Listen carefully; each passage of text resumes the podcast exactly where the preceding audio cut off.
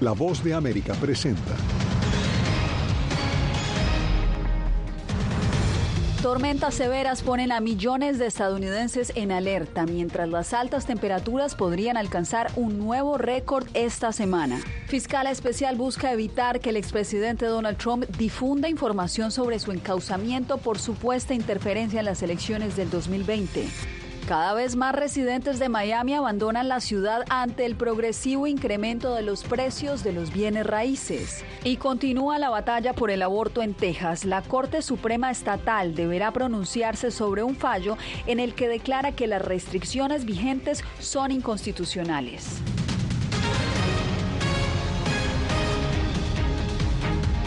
¿Qué tal? Feliz inicio de semana. Los saluda Yasmín López. El clima extremo continúa castigando a Estados Unidos. Al menos 120 millones de estadounidenses se encuentran bajo advertencias por las fuertes tormentas que apuntan a la costa este del país. A la vez, desde Florida hasta California, varios estados continúan luchando contra las altas temperaturas.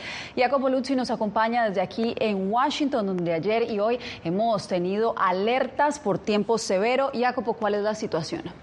Bueno, Yasmin, tras las tormentas que impactaron el centro del país el fin de semana, como tú dijiste, ahora 120 millones de estadounidenses están en riesgo por peligrosas tormentas aquí en la costa oeste, desde el sur hasta Nueva York y también en la capital, Washington, D.C. Se espera que traigan ráfagas de viento, inundaciones repentinas con granizo y posibles tornados aislados. Este lunes, decenas de vuelos han sido cancelados aquí en el área de Washington debido a los pronósticos.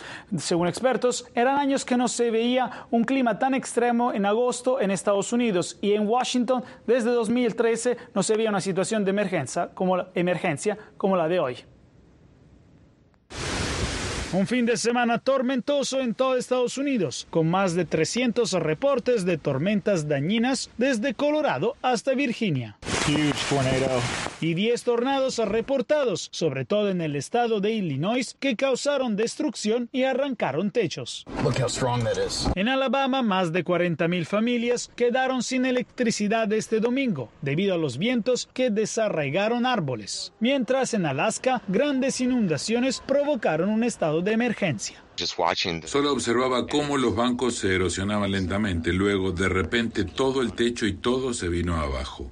Las autoridades dijeron que las inundaciones fueron provocadas por el rápido derretimiento del glaciar Mendenhall. Los expertos dicen que Alaska se ha estado calentando al doble de la velocidad del resto del país. Esta es una probabilidad del 1% al 0,2% de que este tipo de inundación ocurra en un momento dado, por lo que este es un evento muy raro. Entre tanto, un rayo cercano causó pánico el domingo entre los asistentes al concierto de Beyoncé cerca de la capital estadounidense, después de que se emitiera una orden de buscar refugio. Varios recibieron tratamiento por agotamiento por calor y al menos una persona fue llevada al hospital. Así que la gente comenzó a desmayarse. Simplemente nos miramos y dijimos, ya sabes, no es seguro, no me siento bien al estar aquí. Al mismo tiempo, en el sur de Estados Unidos, el calor récord continúa impactando desde Texas hasta Florida y seguirá toda esta semana. Y recordamos, Jasmine, la temporada de huracanes de este año está a punto de llegar a su punto máximo y es probable que sea muy mala según los meteorólogos, mientras continúa un verano de clima extremo impulsado por el cambio climático. Entre agosto y septiembre se pronostican 18 tormentas con nombre, incluidos 9 huracanes y 4 huracanes de categoría 5. Jacopo, gracias y nos quedamos aquí en Washington DC, pero cambiamos de tema.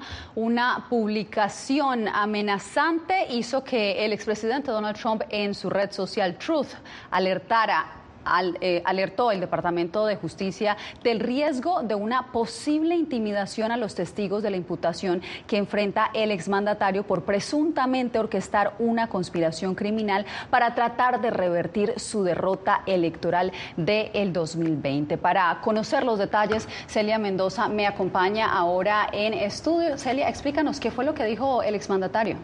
Así es, el expresidente de los Estados Unidos, Jasmine, tuvo claramente un mensaje en sus redes sociales mediante las cuales hablaba acerca de aquellos que vayan contra él, él iría contra ellos más fuerte. Sin embargo, este mismo lunes pudimos ver otros mensajes, los cuales se dirigen directamente al fiscal especial Jack Smith y a la jueza en el caso. A las 5 de la tarde de este lunes ya presentó la defensa de Donald Trump un documento de 29 páginas mediante el cual establecen una respuesta a esta petición que hizo la Fiscalía para que se le dé una orden de silencio al exmandatario.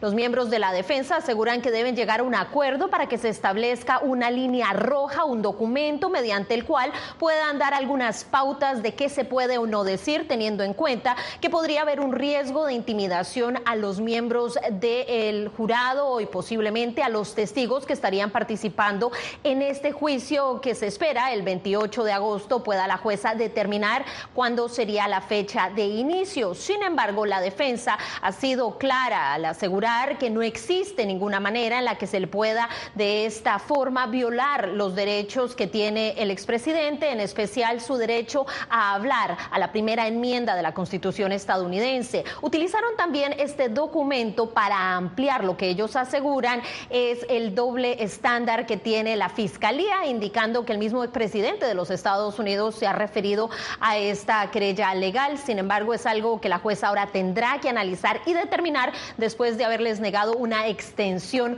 para poder dar esta respuesta. Hoy mismo el expresidente de los Estados Unidos, Jasmine, también en sus redes sociales arremetió nuevamente asegurando que la jueza debería retirarse de este caso, indicando que hay conflictos de interés y también en Nueva York recibió una nueva respuesta por parte de un juez tras presentar una demanda mediante la cual estaba buscando un caso de eh, problemas con la escritora Jane Carroll, asegurando que ella lo había difamado. El juez simplemente dice que no hay ninguna base para que esto siga. Caso cerrado entonces. Así es. Gracias, Elia, por acompañarnos. El secretario de Estado, Anthony Blinken, recibió este lunes a su homóloga salvadoreña Alexandra Hill. Paula Díaz, ¿de qué hablaron?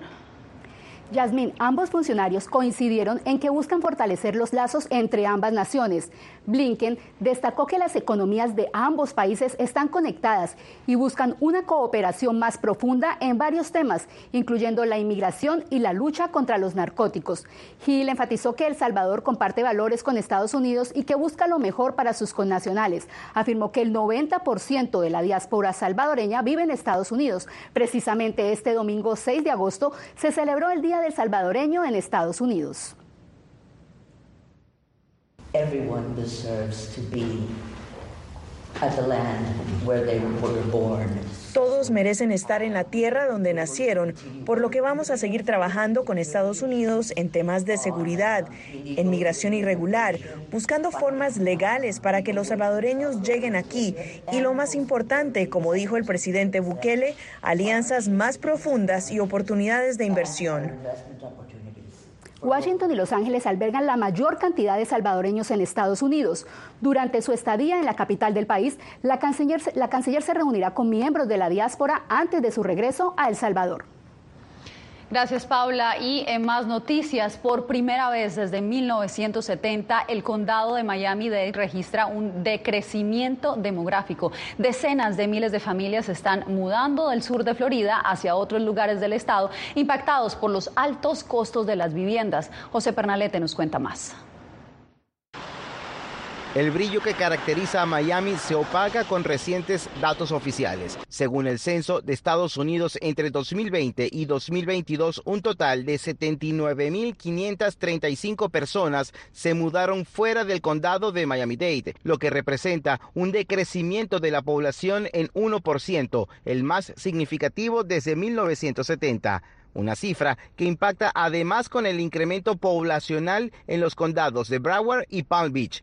0.1% y 1.8% respectivamente. De hecho, conversamos con María Rosales, quien nos explicó lo duro que es rendir el ingreso familiar en la actualidad y cómo para muchos la inflación los obliga a tomar decisiones. Pero sí, definitivamente que los altos costos de vida, de renta, de todo, ha influenciado en que la gente comience a pensar alternativas de irse hacia el norte en busca de una mejor calidad de vida costo ingresos.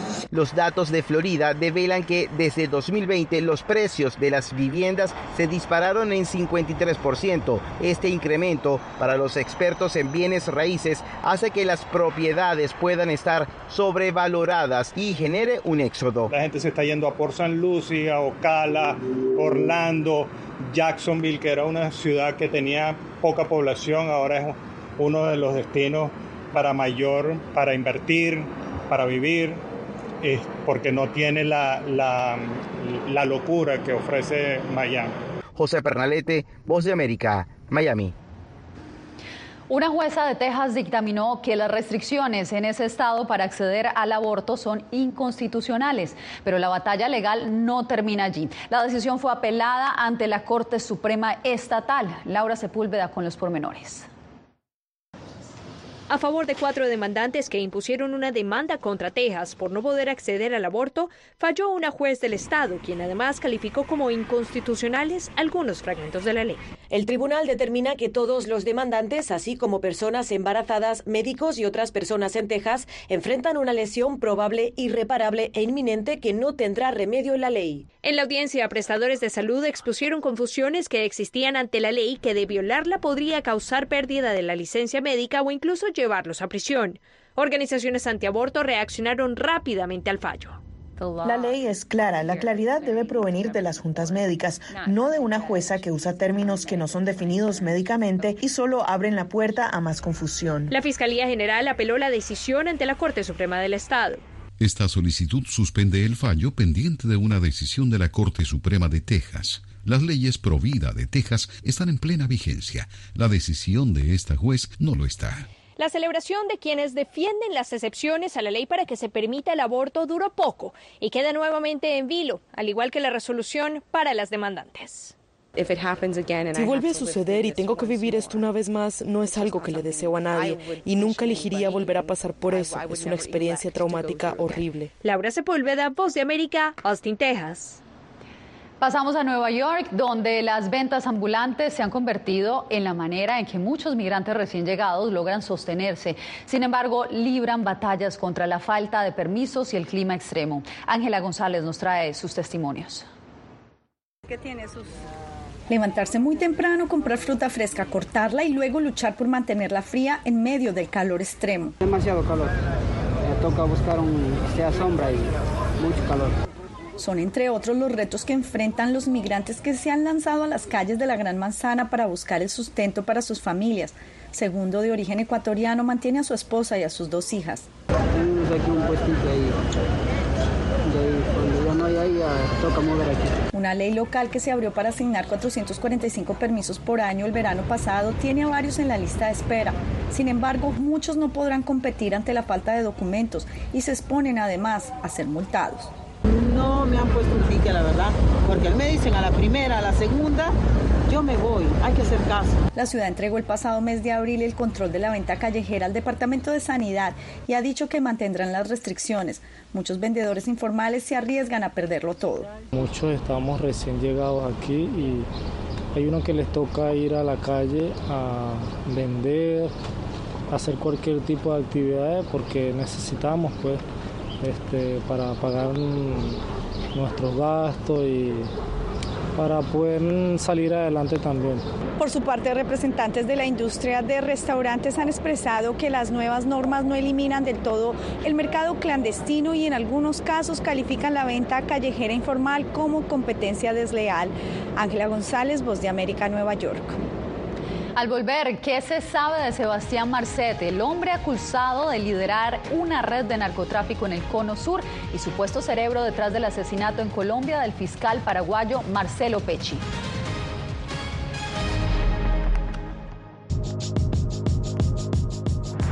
Hispanos conquistan la escuela de artes musicales más exigente del mundo. Colombia forma héroes de cuatro patas. En Costa Rica, el café tiene esencia de mujer. Yo me vengo a la finca con el tractor, me pongo a chapear, abono. Y en Caracas, las esquinas echan cuentos. Búscanos en todas las plataformas de La Voz de América.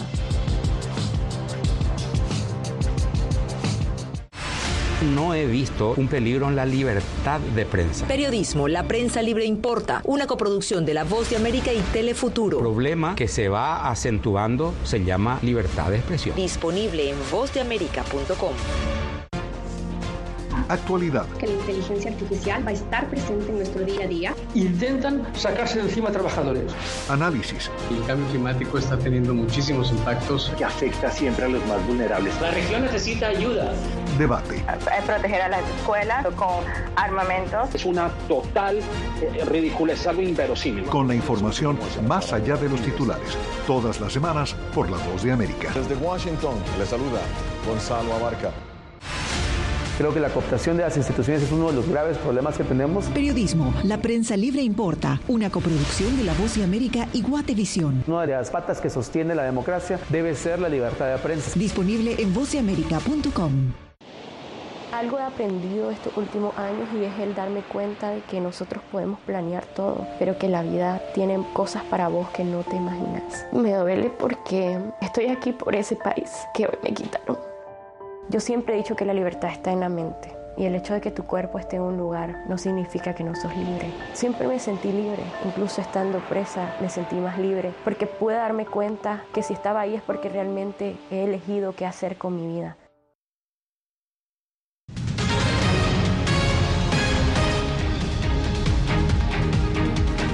La fuga de un presunto narcotraficante uruguayo ha puesto en alerta a Bolivia y sus países vecinos. Sebastián Marcet estaría vinculado al asesinato del fiscal Marcelo Pecci el año pasado en Colombia y tiene años evadiendo a la justicia. Fabiola Chambi tiene los detalles.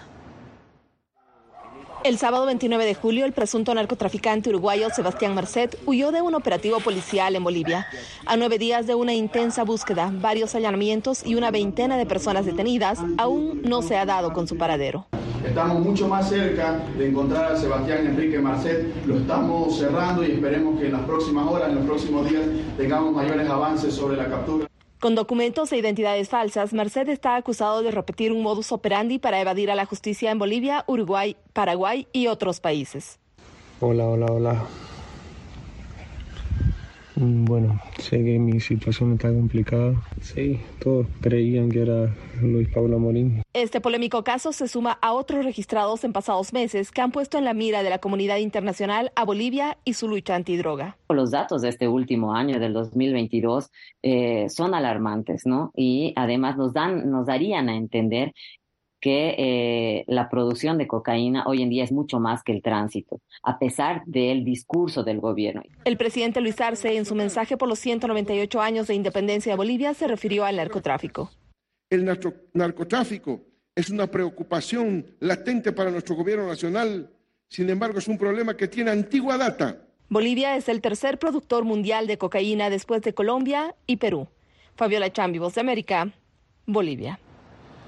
Nicaragua se sostiene cada vez más de las remesas familiares. Según cifras oficiales, en el último año hubo un aumento del 60%, algo que ayuda a palear los efectos de la crisis sociopolítica que vive la nación, según especialistas. Donaldo Hernández nos reporta. El estatal Banco Central de Nicaragua informó que las remesas que el país recibió durante el primer semestre de este año aumentaron un 58% en relación a ese periodo de 2022. El principal país emisor sigue siendo Estados Unidos. En el 2022, de cada 4 dólares en remesas, 3 vinieron de Estados Unidos. Las remesas provenientes de Estados Unidos crecieron en más de mil millones de dólares en un año. El economista Enrique Sáenz explica que gracias a las remesas familiares que envían los más de 600 mil nicaragüenses que han huido de la crisis sociopolítica es que la economía se mantiene estable. Buena parte de este crecimiento económico se explica por las remesas y no por la gestión económica de la dictadura. Y es que la economía de Nicaragua en 2022 creció un 3,8%. Para analistas es en buena medida por las remesas que representaron más de un 20% del Producto Interno Bruto, de acuerdo a un estudio del diálogo interamericano. Pero el gobierno insiste que el crecimiento es por la producción nacional. Las exportaciones totales a enero-junio de 2023 alcanzan ya la cifra de 1.907.9 millones de dólares. Eso significa un crecimiento del 1.7%. Seguido de Estados Unidos, los principales países emisores de remesas siguen siendo Costa Rica, España y Panamá. Donaldo Hernández, Voz de América. En instantes, Venezuela busca reimpulsar su industria petrolera con una producción de un millón de barriles diarios. ¿Podrá lograrlo?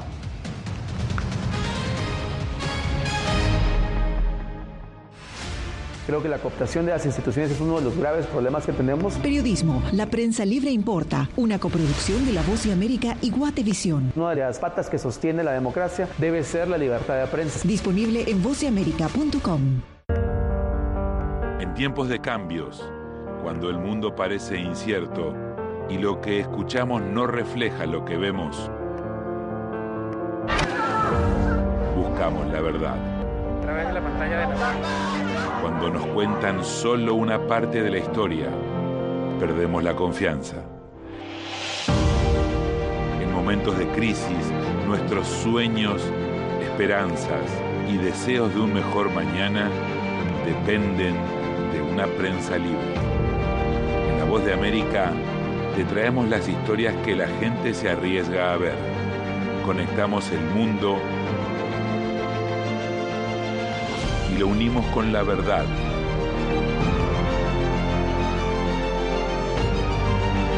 En La Voz de América te presentamos el panorama completo.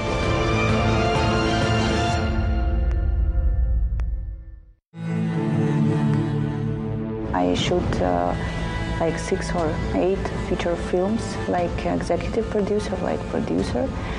And uh, I work with uh, Netflix, with Bollywood, with Hollywood. And now I don't have anything. Ucranianos en las Américas. Renacer en Panamá. Una producción especial de La Voz de América. Disponible en todas nuestras plataformas. Aquí tenemos varios desaparecidos y muertos y amenazados todos. Periodismo. La prensa libre importa. Una coproducción de La Voz de América y Fuerza Informativa Azteca. Disponible en vozdeamerica.com.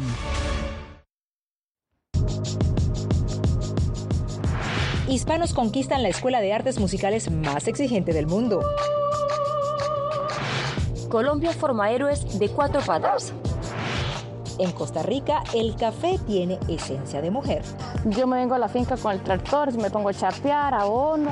Y en Caracas, las esquinas echan cuentos. Búscanos en todas las plataformas de La Voz de América.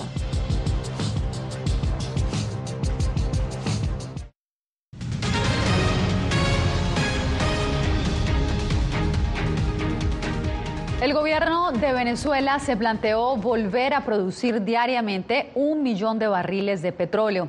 Adriana Núñez Rabascal consultó a expertos sobre la factibilidad de alcanzar esta meta. Venezuela no ha alcanzado la cifra de un millón de barriles diarios desde 2019, según datos de la Organización de Países Exportadores de Petróleo. Sin embargo, el gobierno afirma que está cerca de lograrlo. Venimos de 630 mil barriles día de promedio. Hoy, gracias a ustedes, podemos decir que estamos por encima de 850 mil barriles día.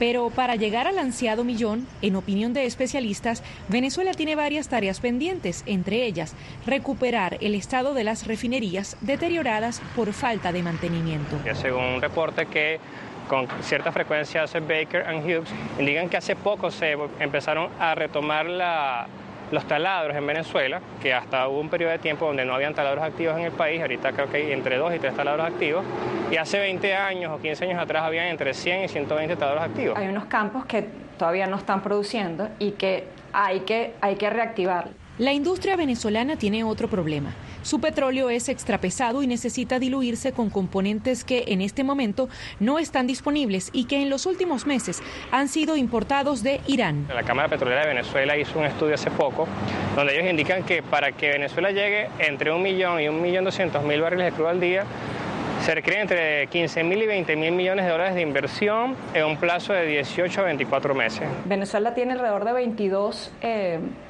buques petroleros que sirven para, transportar y estos buques, la gran mayoría están en, en súper deteriorados. Entonces, tienes, a lo mejor puedes tener el petróleo, pero no tienes manera de transportarlo hasta las refinerías, no tienes manera de exportarlo. Esto último, según la economista Graciela Urdaneta, afectó incluso a la compañía estadounidense Chevron, cuya operación en Venezuela ha sido una de las impulsoras de la producción petrolera de este año. Adriana Núñez Rabascal, Voz de América, Caracas. El astro del fútbol, Lionel Messi, ya tiene un destino favorito para comer en Miami. Al volver les contamos.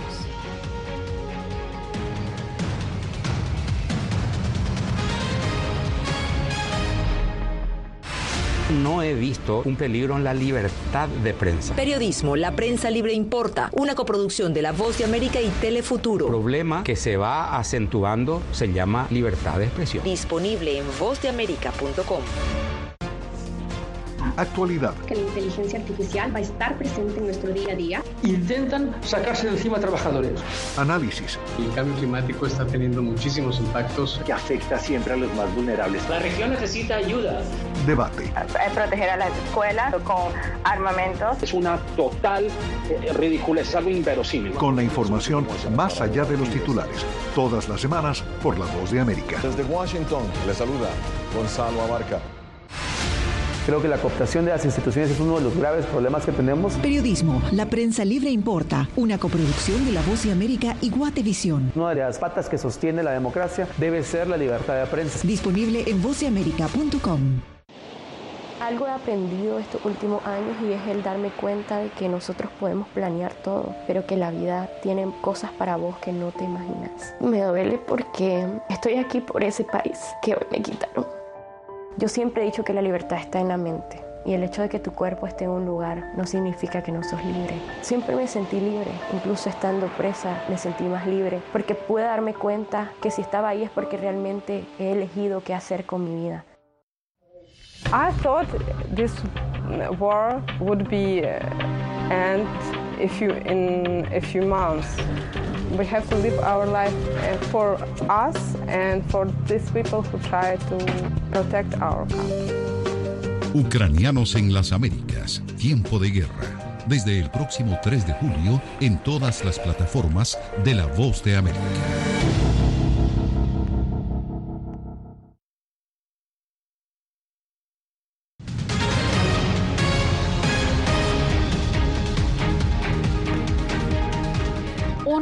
Italiano se ha convertido en el refugio de Leo Messi en Miami. El lugar a donde acuden regularmente los fans del campeón del mundo se ha popularizado y con suerte muchos han logrado verlo en un día cualquiera. Anthony Belchi tiene el reporte. De la noche a la mañana, este pequeño restaurante italiano del sur de la Florida, regentado por argentinos, se hizo famoso en todo el mundo. La razón fue el lugar escogido por Leo Messi tras firmar con el Inter Miami su nuevo equipo. La imagen rápidamente se viralizó en redes sociales. Sí, la verdad que es un privilegio, un orgullo, un honor eh, poder compartir con, con, el más grande de la historia eh, en el fútbol un, una velada maravillosa. Desde entonces muchos fanáticos han acudido a este lugar decorado con numerosas fotografías de algunas de las veces que el crack argentino ha venido, siempre de incógnito. De alguna manera, este es el pequeño refugio de Leo Messi en Miami. Aquí pasa desapercibido porque la discreción es la seña de identidad de este restaurante. El respeto, ante todo. Eh, la familia Messi tiene un respeto y una humildad increíble y bueno, nosotros eh, tratamos de, de ofrecerle lo mejor siempre. Maradona, Michael Jordan o David Beckham son algunos de los clientes famosos que han llegado a este humilde restaurante, fundado hace ahora 30 años. Lo que jamás se imaginaban es que esto se convertiría en un lugar de culto para los seguidores de Messi. Leo es muy espontáneo, muy natural. Eh, para los que no lo conocen, eh, es muy, muy, pero muy respetuoso. Messi se ha convertido en el jugador mejor pagado de la Liga de Fútbol de Estados Unidos y acapara la atención de miles de aficionados en cada partido. Hoy tiene que estar acá en Estados Unidos tranquilo con su familia. Como podemos ver, Messi no puede volver a Argentina hoy en día. Es una tristeza para nosotros. Leo Messi en pocas semanas ha revolucionado la ciudad. Su club, el Inter Miami, prevé triplicar sus ingresos en un año. Messi es una fábrica de hacer dinero. Anthony Belchi, de América, Miami. Bien, y nos despedimos con la recepción que le ofreció hoy el presidente Joe Biden al equipo de los Astros de Houston, quienes ganaron la Serie Mundial de Béisbol 2022. Cinco latinos tuvieron un rol clave para que los Astros levantaran el título tras vencer en seis partidos a los Phillies de Filadelfia, en una serie que se extendió a seis juegos, entre ellos un cubano, tres dominicanos y un venezolano. Con eso me despido por hoy.